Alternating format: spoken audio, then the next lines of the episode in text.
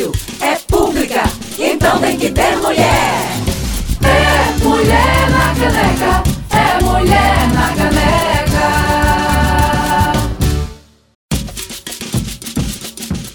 Frecaneca FM 101.5, muito boa tarde. Eu sou Clareana Arocha e começa agora mais um Mulher na Caneca, seu programa semanal de entrevistas sobre uma ótica feminista que completa três anos de existência na próxima segunda, o Dia da Mulher Negra Latino-Americana e Caribenha.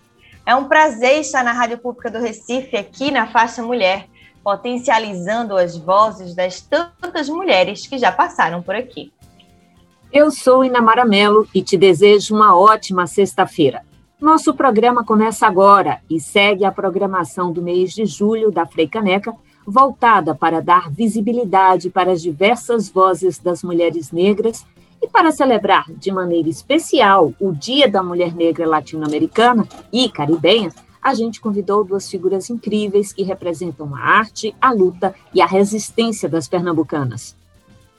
Ficou mais do que provada a importância da arte em nossas vidas. A música está viva e se adapta às mais diversas plataformas digitais. Mas e as artistas? Além de desenvolver uma carreira, é preciso conhecer de algoritmos. Quais são as importâncias das mulheres negras hoje na cultura? O Mulher na Caneca de hoje abre os microfones para debater a participação das mulheres negras na cultura pernambucana. Quem está conosco são as cantoras Isaar e Isadora Mello. E nos destaques da semana, letalidade policial é recorde no país. Negros são 78% dos mortos. 15% dos homicídios de mulheres cometidos por companheiros ou ex não foram classificados como feminicídio em 2020, diz Anuário. E mais, a Argentina passa a considerar cuidado materno como trabalho e garante direito à aposentadoria de 155 mil mulheres. Esses são os destaques de hoje do Mulher na Caneca.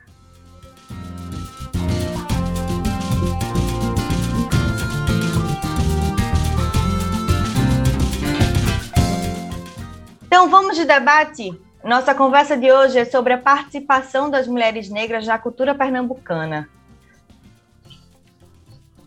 Para falar sobre o Dia da Mulher Negra Latino-Americana e Caribenha e a participação delas na cultura pernambucana, nós vamos conversar com as cantoras Isadora Mello e Isaar. Isaar é cantora, integrou a banda com Mad Florzinha e gravou dois discos com DJ, DJ Dolores. Eita. Hoje está em processo de produção no seu quarto trabalho solo. Em 2010, ganhou o prêmio Pixiguinha. Isá também integra o coletivo de mulheres Adita Curva, que rodou o Brasil em 2019 com elas, subiu ao palco do Marco Zero, no Carnaval de 2020. Isadora é cantora, atriz e compositora. Integra o projeto Adita Curva e atuou como participação especial do show de volta do Cordel do Fogo Encantado, o Viagem ao Coração do Sol. Participou da série Amor Te Amo e em 2016 integrou o elenco de Gabriela, um musical de adaptação e direção de João Falcão, com quem também realizou o espetáculo musical Dorinha Meu Amor. Seu primeiro disco, Vestuário, foi lançado em 2016 e agora prepara o lançamento de seu novo disco Anagrama. Isa, Isadora. Isadora Sejam muito bem-vindas ao Mulher na Caneca. Axé. Muito boa tarde. Boa tarde, boa tarde Namara. Boa tarde, Clariana. Prazer estar aqui conversando com vocês nesse dia tão importante. Isa, tá sem áudio. Ligue seu microfone. Vai ser uma coisa aqui. Tá aqui agora. Jesus. Oi. Prazer estar aqui debatendo sobre esse tema, né? E tão importante estar sempre sendo debatido, né? E a gente tem um mês aí para falar sobre isso. Então, vamos lá. Isa Isadora não basta ter feito mil peças, cantado com pessoas importantes. Nos dias de hoje, parece que precisa ser influencer, fazer lives no Instagram para continuar, de alguma forma, na ativa. Além da carreira física, é preciso desenvolver uma carreira online, somente nesse contexto pandêmico em que estamos e com a política anticultural do governo Bolsonaro. Além da impossibilidade de se fazer shows presenciais, como é que a pandemia afetou a carreira de vocês e como é que tem sido essa experiência online? Quer começar, Isa? Começa. Olha só, é, eu acho que a gente já vinha, num, não eu, mas assim, esse mercado, esse, esse mundo digital já estava englobando de uma certa forma, já estava crescente, né, antes da pandemia. Então, talvez já fosse uma tendência a gente, o audiovisual crescendo bastante, a necessidade de você ter um clipe, você ter um show é, na internet que outras pessoas pudessem ver, até para você vender shows em outros lugares. Então, já era uma necessidade. Aí a pandemia né, veio como a única forma. Então, assim, ou você faz, ou você vai nesse barco, ou você não vai em barco nenhum, porque é o barco que tem para ir. É, é, claro que as, é, é, sempre, é sempre importante estar aberto a novas ideias, né? Eu acho que a gente está nesse, nesse momento também de criação, de estar de, de, de tá sempre aberto ao novo, porque a gente não tem. É, muitas perspectivas assim. Tem muitos caminhos agora, né? Os caminhos, os caminhos são criados, né? Os caminhos são criados o tempo inteiro. E hoje a gente está no streaming, mas o streaming é uma coisa assim super nova, né? Eu estava ontem conversando também com, com o Gabi da Pele Preta e a gente, poxa, eu a gente tinha fita demo, eu gravei fita demo, então as coisas são muito rápidas assim. Então a gente não sabe o que vai acontecer daqui a cinco anos, né? Como é que a gente vai estar divulgando? Mas é o que a gente tem para hoje mesmo. E é, não sei como é que está, se o público. Hoje eu dei uma, um tempo, dei uma parada assim, de, de live, né? Eu acho que também essa busca pela superexposição da tela, eu sou um pouco é, preocupada com isso. Mas é a maneira que a gente tem, as redes sociais, e é isso. Isadora, como é que tem lidado com este novo momento é, e como é que tem se colocado aí nessa neste lugar, Isadora? Então, eu tenho eu tenho um problema assim com rede social. Eu acho que é, eu acho que é outra pessoa. Um problema, vírgula, porque eu já, eu já assisti, eu já assisti várias lives, inclusive o show de, de São João, que foi super da hora. Então, a gente tem que explicar que, que Não, problema é, é esse, porque é, então. quem é fã sabe que o trabalho é um trabalho profissional e que roda muito sim, bem. Sim, sim, sim. Não.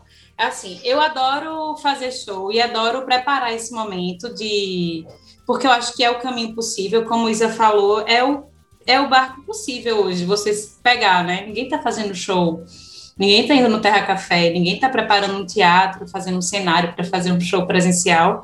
É o barco possível, eu tenho como me comunicar com meus fãs, mas eu não tenho essa intensidade em rede social, então eu tenho que me adaptar. É, eu acho que também a rede social é um lugar que confunde muito essa coisa da. É, de até onde você está na vida da pessoa, né? Tem gente que acha que é íntimo best e manda mensagens ou. Mas é isso, né? É, eu tenho um problema com a, expo com a exposição, sabe? Amo, eu, eu acho que é barco possível, mas eu acho que também é uma rede que é muito confusa, assim. Eu vejo influenciadores que nunca trabalharam com música. Faz parte. Faz parte. É, acho que tem influenciadores que estão lançando. a gente acolhe aqui no nosso programa. É, né? Eu fico sofrendo quando ele tá chorando. Pode continuar. Aí. Tá super abusado. É, eu acho que tudo é muito confuso, né? Essa coisa desse mundo, do mundo pop, assim.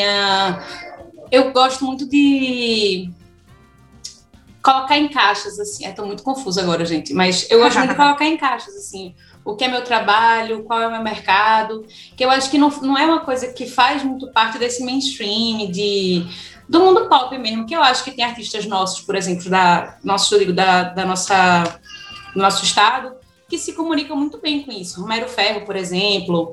É... Mas que já estavam de alguma forma nessa seara, né, Isadora? Eu fico ah, imaginando para é. quem, pra quem então, chega agora, assim, tem que se quem... adaptar a esse lugar. É... Eu tô super me adaptando também. Eu não tenho nem opinião formada aqui, mas eu acho que é, é o meio possível, mas eu, meu sonho, na real, é a gente sair disso e minha história é palco mesmo. Não, não pretendo ficar fazendo lives, por exemplo, quando a gente passar na pandemia. Eu gosto de processo, eu gosto de ensaiar, eu gosto de estar no palco, eu gosto de me comunicar com o público presencial, assim. Beleza.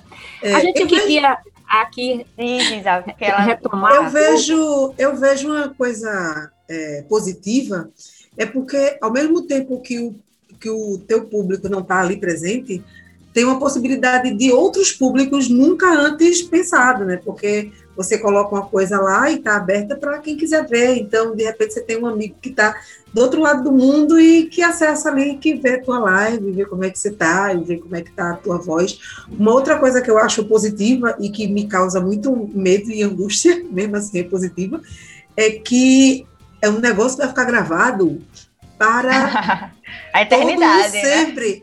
Todo sempre assim, sei lá, né? Até o mundo se acabar, então a internet der um pane. Mas assim, é, aí, uma coisa você faz um show no palco, aquela desafinação ali que ninguém ouviu, todo mundo vai ouvir para sempre. Fica registrado ali. Isso né? também. Então, é então você acaba se, se preparando mais, assim, sei lá, eu fico, eu, eu consigo ficar mais nervosa com uma live do que com um show ao vivo, onde a gente fica nervosa, mas você ali divide e tem muita emoção, tanto indo quanto voltando, né? E essa emoção a gente não, não sente de volta. A gente sente, é sei lá, no outro dia, dois dias depois, às vezes um mês depois. Eu queria aqui voltar para o tema né, desse nosso programa, que é o Júlio das Pretas, um período de, de visibilidade para se discutir os vários papéis das mulheres negras na sociedade e jogar luz naquilo que envolve injustiça social, histórica, que ainda persiste, e essa necessidade de se unir em prol de um projeto né, comum de sociedade. É, eu estou falando aqui com duas mulheres negras. A, a, nossa pergunta é como é essa experiência de ser uma mulher negra em uma sociedade ainda desigual e como se deu esse processo de tomada de consciência de vocês enquanto mulheres e artistas negras. Isaac? Oi. Olha só, é, eu sempre defendo o Dia da Consciência Negra, porque realmente é uma consciência que muitas pessoas precisam tomar. Inclusive todas, independente da sua cor de pele, independente da sua raça. Porque é, quando eu comecei, eu não tinha essa consciência. Eu comecei a cantar, eu comecei a cantar. Eu vivi numa, a minha família é negra, mas assim, a gente não questionava isso, não, não era um, uma pauta, um debate. Eu que levei essa pauta para minha família. Então, quando eu comecei a cantar, eu era um cantor. E também, assim, mesmo, mesmo eu tendo passado por escolas particulares, mesmo eu sendo geralmente a única negra da turma, é, isso, veja que louco, né? Isso não era questionado, assim, em nenhum momento. Parecia a, a, a, a tem uns, uns, filmes, né, que a pessoa acha que é branco, mas, assim, tem um... É, porque aí fui escola particular, e eu entrei na faculdade, e aí entrei na música, e algumas pessoas me perguntam, e eu não escutava isso, tipo assim, ah, mulher negra, assim, não chegava essa discussão para o meu ouvido. É, quando eu já estava cantando, e, e também, não, antes de, de, desse dia, é, algumas pessoas já tinham me perguntado o que é que você acha de ser né, mulher negra. E, o, e, assim, o que me vira assim, eu comecei a cantar dentro da cultura popular. É um lugar que, que me cabe. Ali eu estou protegida. Mesmo que alguns, é, algumas manifestações a mulher ainda esteja na cozinha ou na costura né, Maracatu tem a, a, figura da baiana, mas as importâncias das mulheres ainda está na mulher fazer a comida, na mulher costurar as roupas, mas tem o coco, tem a ciranda, que a gente já tem ícones de mulheres, né? Já tinha Lia, e né, por aí. Assim, Lia, a Selma, e, e, e, mesmo, acho que não eram famosas, mas elas, dentro das suas comunidades, elas tinham um, um, um papel de poder ali, né? Porque elas estavam ali com a voz e cantando. É... Aí, depois eu fui, fez um show lá na Bomba do Emetério. E uma policial negra veio falar comigo. E aí eu falei, eu quero falar com você. Eu já pensei, tem algum problema, eu pensei que era algum problema, né? Os músicos ali aloprando no canto. E aí ela veio falar comigo assim, muito importante você está fazendo. Você está representando aí o pessoal. Então, ela falou de um jeito que eu nem entendi exatamente, eu nem lembro exatamente que palavras ela usou, mas foi tão forte aquilo para mim sabe? Que me deu uma outra noção, assim, do que é que eu estava fazendo em cima do palco, o que é que é uma música. E eu, eu pude observar, né? A Bomba Demetério, eu já tinha cantado em tantas outras periferias, mas não tinha... E, assim, eu sou de Jardim São Paulo, eu conheço minhas pessoas, né? Os amigos, tudo de periferia, mas, assim, eu não tinha... É, colocado os pés no chão, assim, para entender onde é que eu estava e a minha posição e da importância dela, né? E de uma responsabilidade que na época também não tinham muitas mulheres negras. E eu também vou falar mais um pouquinho das minhas referências, já não sei se vocês vão perguntar alguma coisa de referência, mas eu peguei esse balo aqui da, da fala, é que é sempre nessa mulher da, da, da senhorinha que canta cultura popular, né? É Ivone Lara, a própria Alcione, que é uma gigante, uma diva do jazz, assim, mas ela foi para uma coisa do samba, e ela passou um é. tempão no ostracismo também, ela voltou Lia, na né? figura da senhorinha. Lia, Selma, todas essas gigantes, né? Agora, quando você vê, por exemplo, uma Sandra de Sá, que é uma mulher nova e moderna e libertária e cantando outras coisas, era uma... Eu já escutava gracinha, eu já escutava, por exemplo, Imagina eu escutava o pessoas falando, daquela época também, né? Que era muito mais. Pessoas dizendo, ah, você é a cara de Sandra de Sá, kkkk. Assim, como se fosse uma, sabe? Uma ofensa, é, né? É uma, é uma ofensa. E muita gente chegava, já escutei isso também, antes de eu cantar Sandra de Sá, na década de 80, e o pessoal fazia, Sandra de Sá! E eu lembro disso hoje, assim, com a violência, né, de uma mulher preta que era libertária, que cantava outras coisas, que era jovem, que era gorda, que pintava o cabelo. E, assim, é, é isso, essa... Eu acho que eu já mudei até de assim. Isadora. Vamos lá, Isadora. É, eu, eu, passei por essa descoberta também, assim como Isa. É, tem até um quadro de, do como é, TV Pirata, Diogo Vilela chega, na época, com uma blackface, Regina Duarte e Neila Torraca, também de blackface, com os dois numa casa muito rica, os três numa casa muito rica, e Diogo Vilela é o filho deles, e aí chega e faz, é, pai, eu, com um, um radinho, assim, daquela galera que ouve funk, assim, da década de 90, e fala, pai, eu resolvi assumir, eu sou negro, aí o pai faz, meu filho, não diga isso, então... minha avó, na maternidade, chegou para. Minha avó é mulher preta, do Jiquiá, foi a primeira moradora da rua dela, e super lutadora, assim, se formou. É, eu fico imaginando naquela época ela era é, uma mulher que se formou em assistência social e é, tinha irmãs mais velhas que se formaram em química, é, tinha outra dentista, outra. Então, assim, eu acho uma realidade tão doida para aquele tempo. A minha avó nasceu em 1934, já tinha irmãs muito mais velhas, assim, com 20 anos, 25 anos. Então, eu acho tão doido pensar nisso, mas minha avó foi super lutadora e tal. E ela chegou na maternidade perguntando para minha tia, minha tia chegou primeiro e me viu e fez: Ela tem o um cabelo ruim? Nossa. Então, não, ela tem um cabelo mal com Deus. Mal com Deus? Mal com Deus. E eu passei por esse mesmo processo, assim, eu cheguei num, numa escola, estudei numa escola que foi incrível para mim, muito libertador, uma escola fundada por Paulo Freire, Dona Raquel é, Crasto, que é o Caparibe, Mas eu passei por essas violências todas, mas a gente acha que é a vida é assim Naturaliza, mesmo. Naturaliza, né? É. E aí eu fui descobrir, fui passar por esse processo quando eu fui fazer o Dorinha Meu Amor no janeiro nos espetáculos.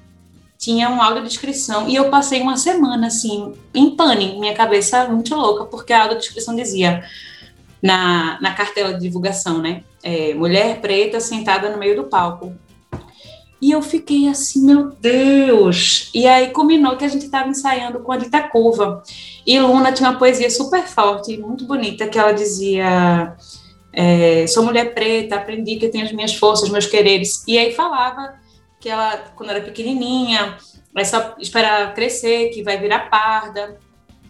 E aí eu lembrei, fui é, recordando, né, todas essas pequenas violências, assim. É, da escola entendi ali que eu era uma mulher preta e também comecei a cantar sem muita é, sem muita consciência desse lugar que eu ocupava mas a partir desse desse encontro assim eu encontro também as minhas sabe então hoje eu posso me reconhecer assim em Belpuan, Bione, Gabi da Pele Preta, Una, Exatamente. Isaac, que é uma grande referência para mim. Vocês duas representam potências de mulheres negras nas artes, principalmente aqui na cidade, né? Hoje existem diversas outras representações de mulheres que estão ganhando espaço no hip hop. Você falou Belpuan, Bione, Bione. várias outras aí no trap também, que estão trazendo pautas. Uma, né? Exatamente, que estão trazendo pautas antirracistas e se posicionando no mundo.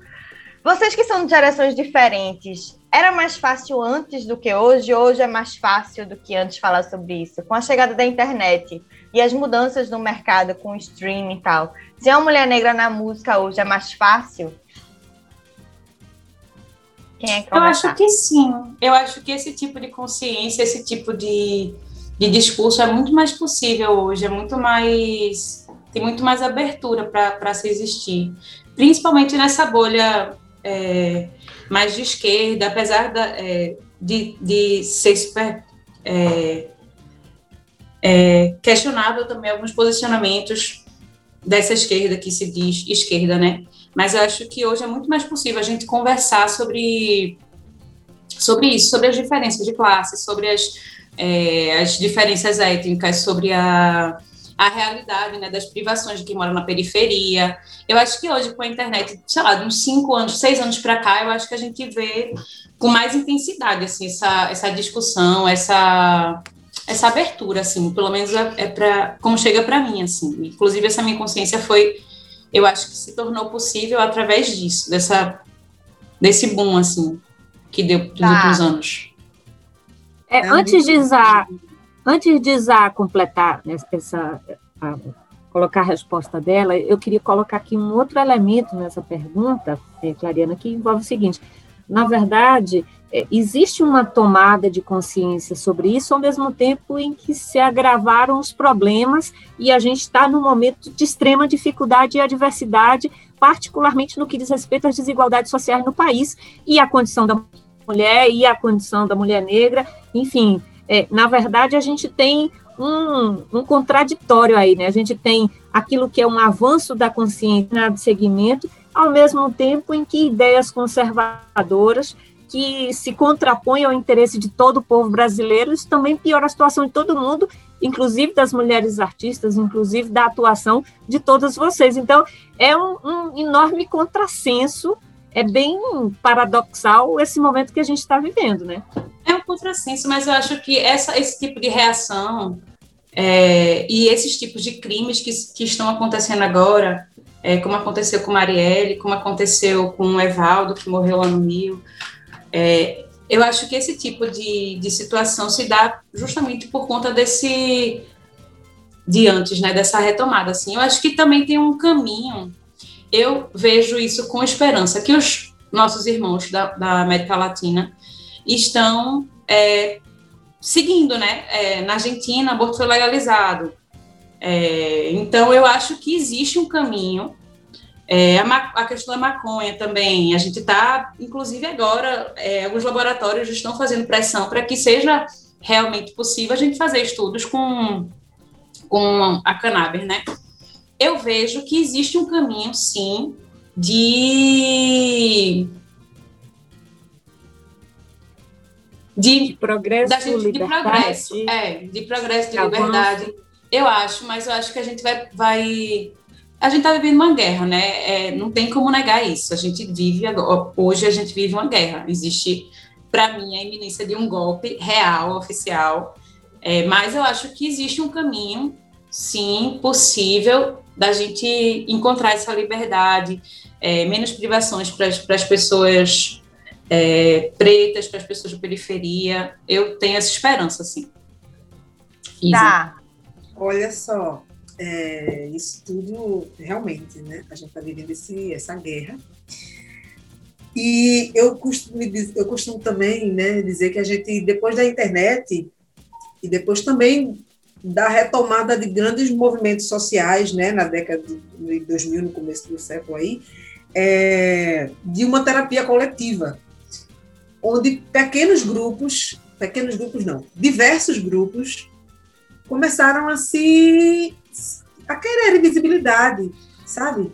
Não só a gente falava antigamente de homossexualismo. Hoje em dia a gente não fala mais de homossexualismo, a gente fala, imagina quantas diversidades tem, não é, é em suas orientações sexuais. Então, é, aí tem a mulher negra, aí tem o racismo estrutural como um todo, tem várias. As próprias mulheres mesmo, né? A força do movimento feminista que chegou até nós também. Né? Aí tem a questão do, do da agricultura familiar. Tem, tem, muita coisa que a gente sabe e que a gente sempre foi, foi falado né, com as, as minorias e que isso é uma balela, né?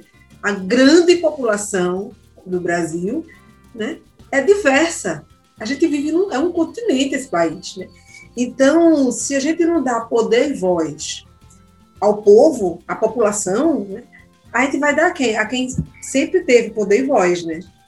Então, e eu acho que esse momento é um momento que o pessoal está se estribuchando, porque perdeu, é. sabe? Perdeu, ainda não perdeu tá, o poder, ainda não perdeu né, a, a grande massa de montante de dinheiro ainda está circula nas mesmas mãos, mas é, as próprias redes sociais né, dão, dando mais força e dando mais é, voz mesmo a, a outros movimentos, sabe?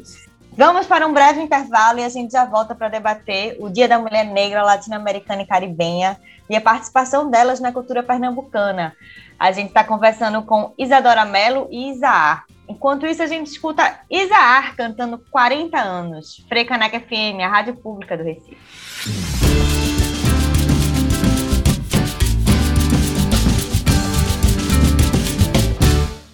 Eu já fiz meus 40 anos, velho. Porra, velho. 40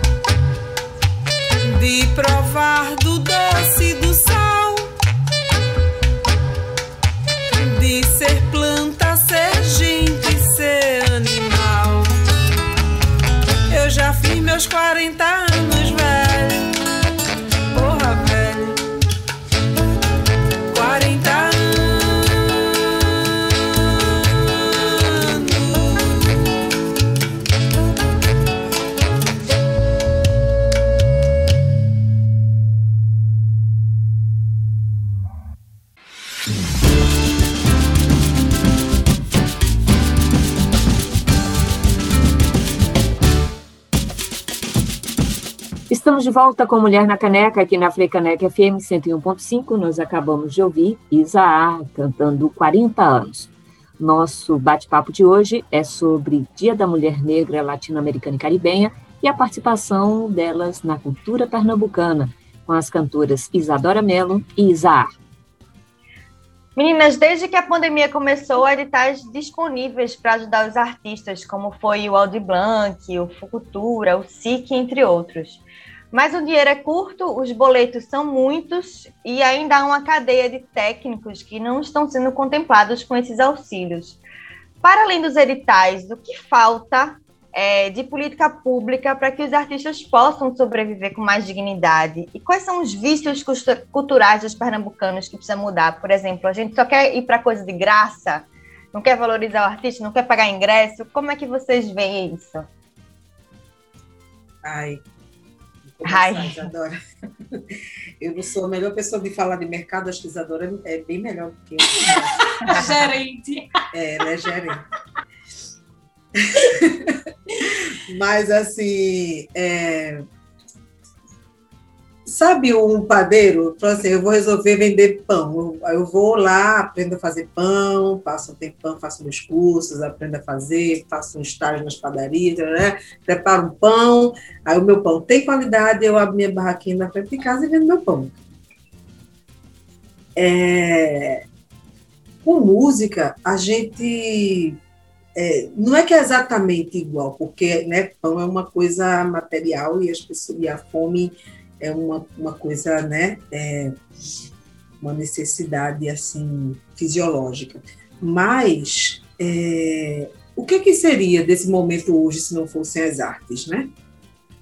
O que é que, que, que a gente iria fazer dentro de casa se ler um livro, sem até as próprias conversas, bate-papos, né, os meios de comunicação, que sempre tem as artes, sempre tem a cultura. Então, é, tanto quanto entretenimento, como, como apreciação mesmo de uma, de uma obra. Né? Então, é uma necessidade também, a gente observa isso né, nesse momento. Então, é, o que, que a gente precisa fazer? Eu acho que a gente precisa, assim, é, estimular as pessoas a, a, a, conhecerem os seus artistas, sabe?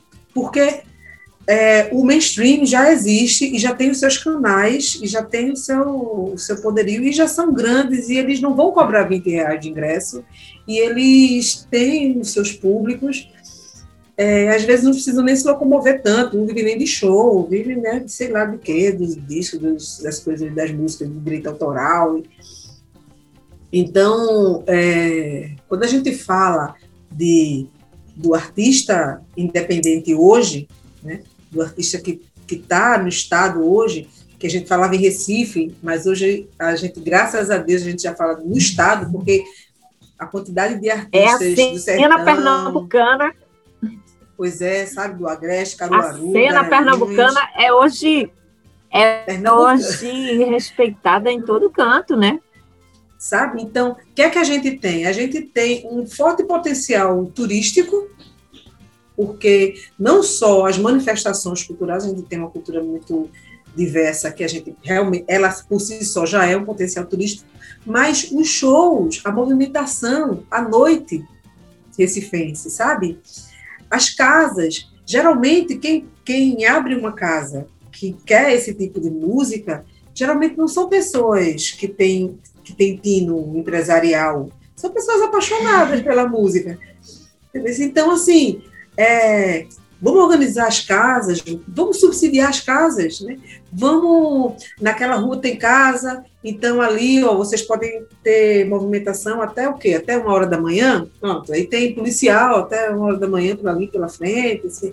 É, dá estrutura para que as pessoas, a Rádio Freicaneca é uma, e algumas outras rádios que também se abrem a, a, a nossa música, mas o que fazer para que as rádios coloquem uma horinha de música?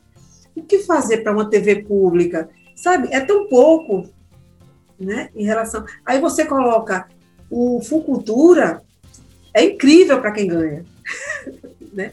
E a quantidade de projetos que não conseguem aprovar, a gente fica o tempo todo ali disputando com os colegas, né? Para ver quem é que aprovou. E tem todo um caminho burocrático também, né, Isaac? talvez vocês que sejam um pouco Total. mais calejadas nisso consigam deixei desenrolar de, mais fácil, né? Deixei de colocar a cultura várias vezes por problema burocrático, uhum. Porque não dei conta sozinha, porque atrasou uma coisa, e, e aí eu acho que a gente precisa democratizar.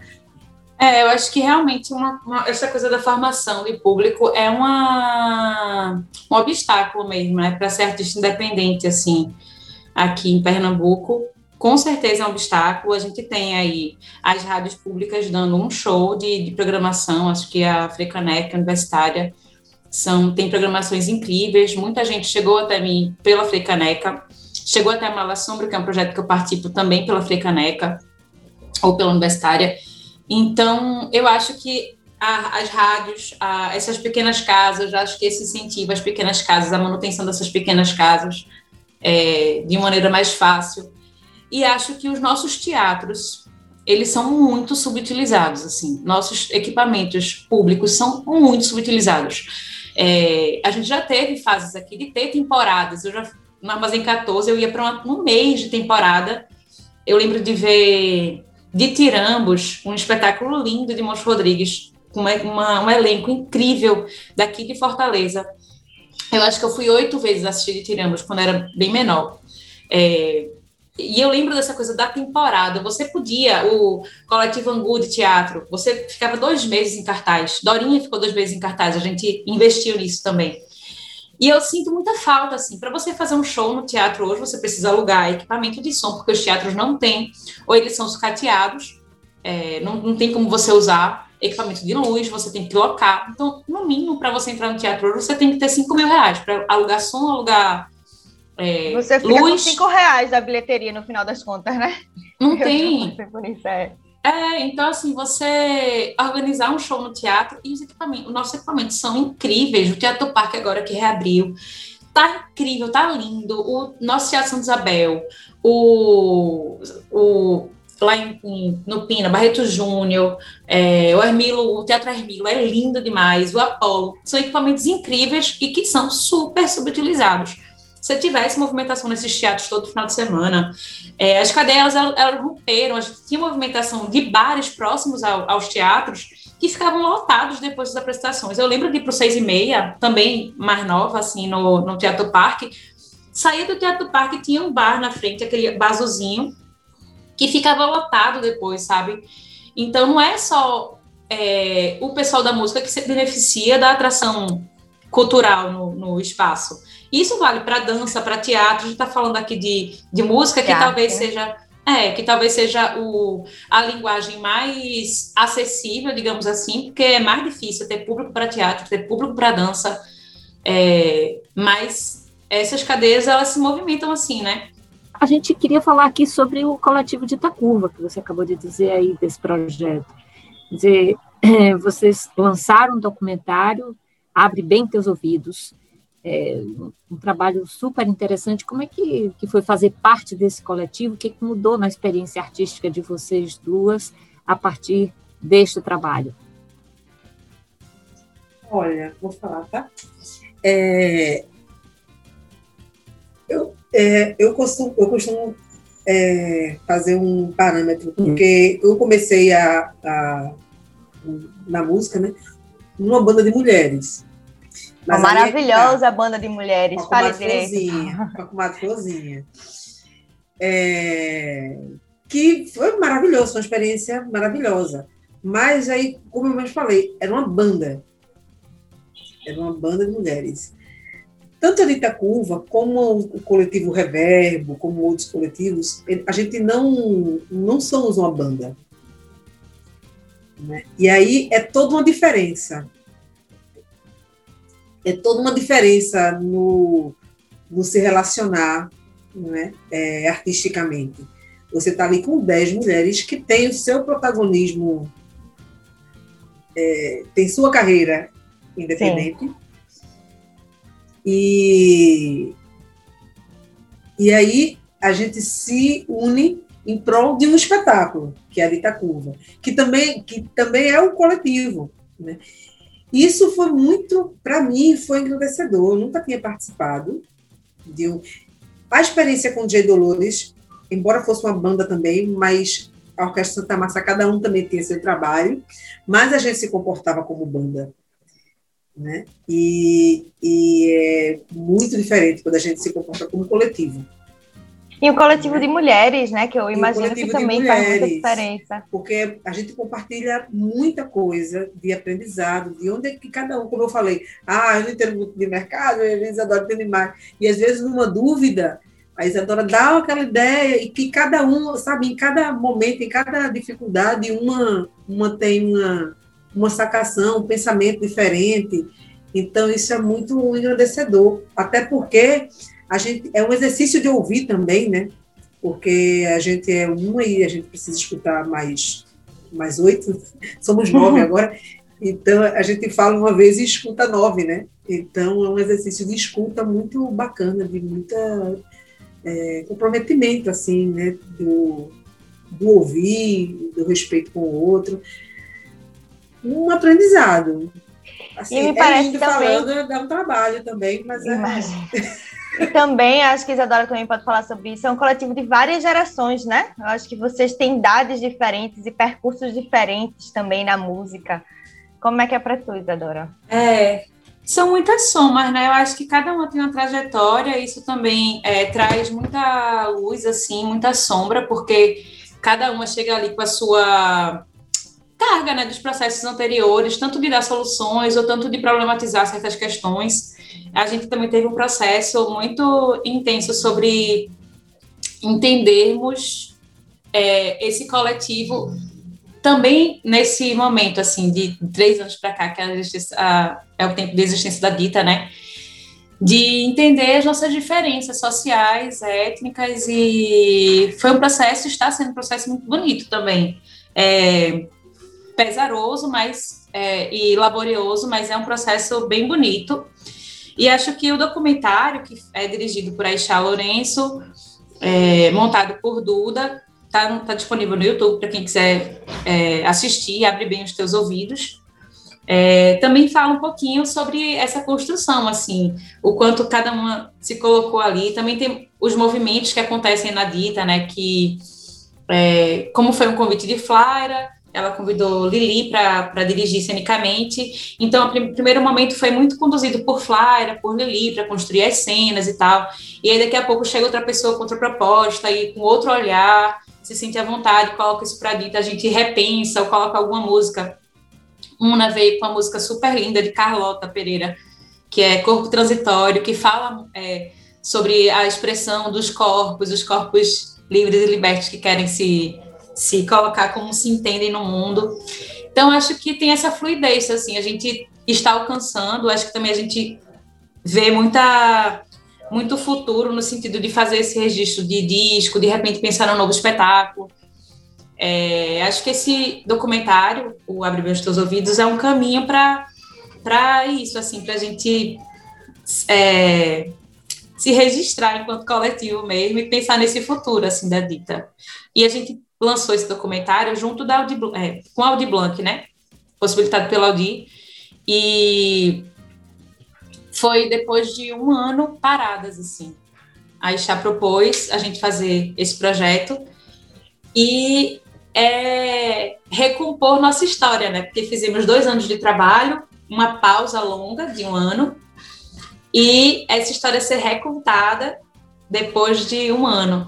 Então, eu acho que traz, assim, é, curas do nosso processo, traz uma generosidade, sabe? Para esse espetáculo que eu, que eu acho tão bonito. É belíssimo. Meninas, muito obrigada pela participação de vocês no Mulher na Caneca. Voltem sempre, vocês são maravilhosos, fazem história nessa cidade. E é isso, fiquem sempre à vontade para chegar por aqui. Nossos microfones estarão sempre abertos para vocês. Obrigada. Foi ótimo, é sempre bom falar e cantar para vocês. Muito, muito, muito obrigada. saudade do público. É. Não é? A gente tem mais música. Agora é Isadora Mello que canta Resta Sorrir. Frecaneca FM, a rádio pública do Recife.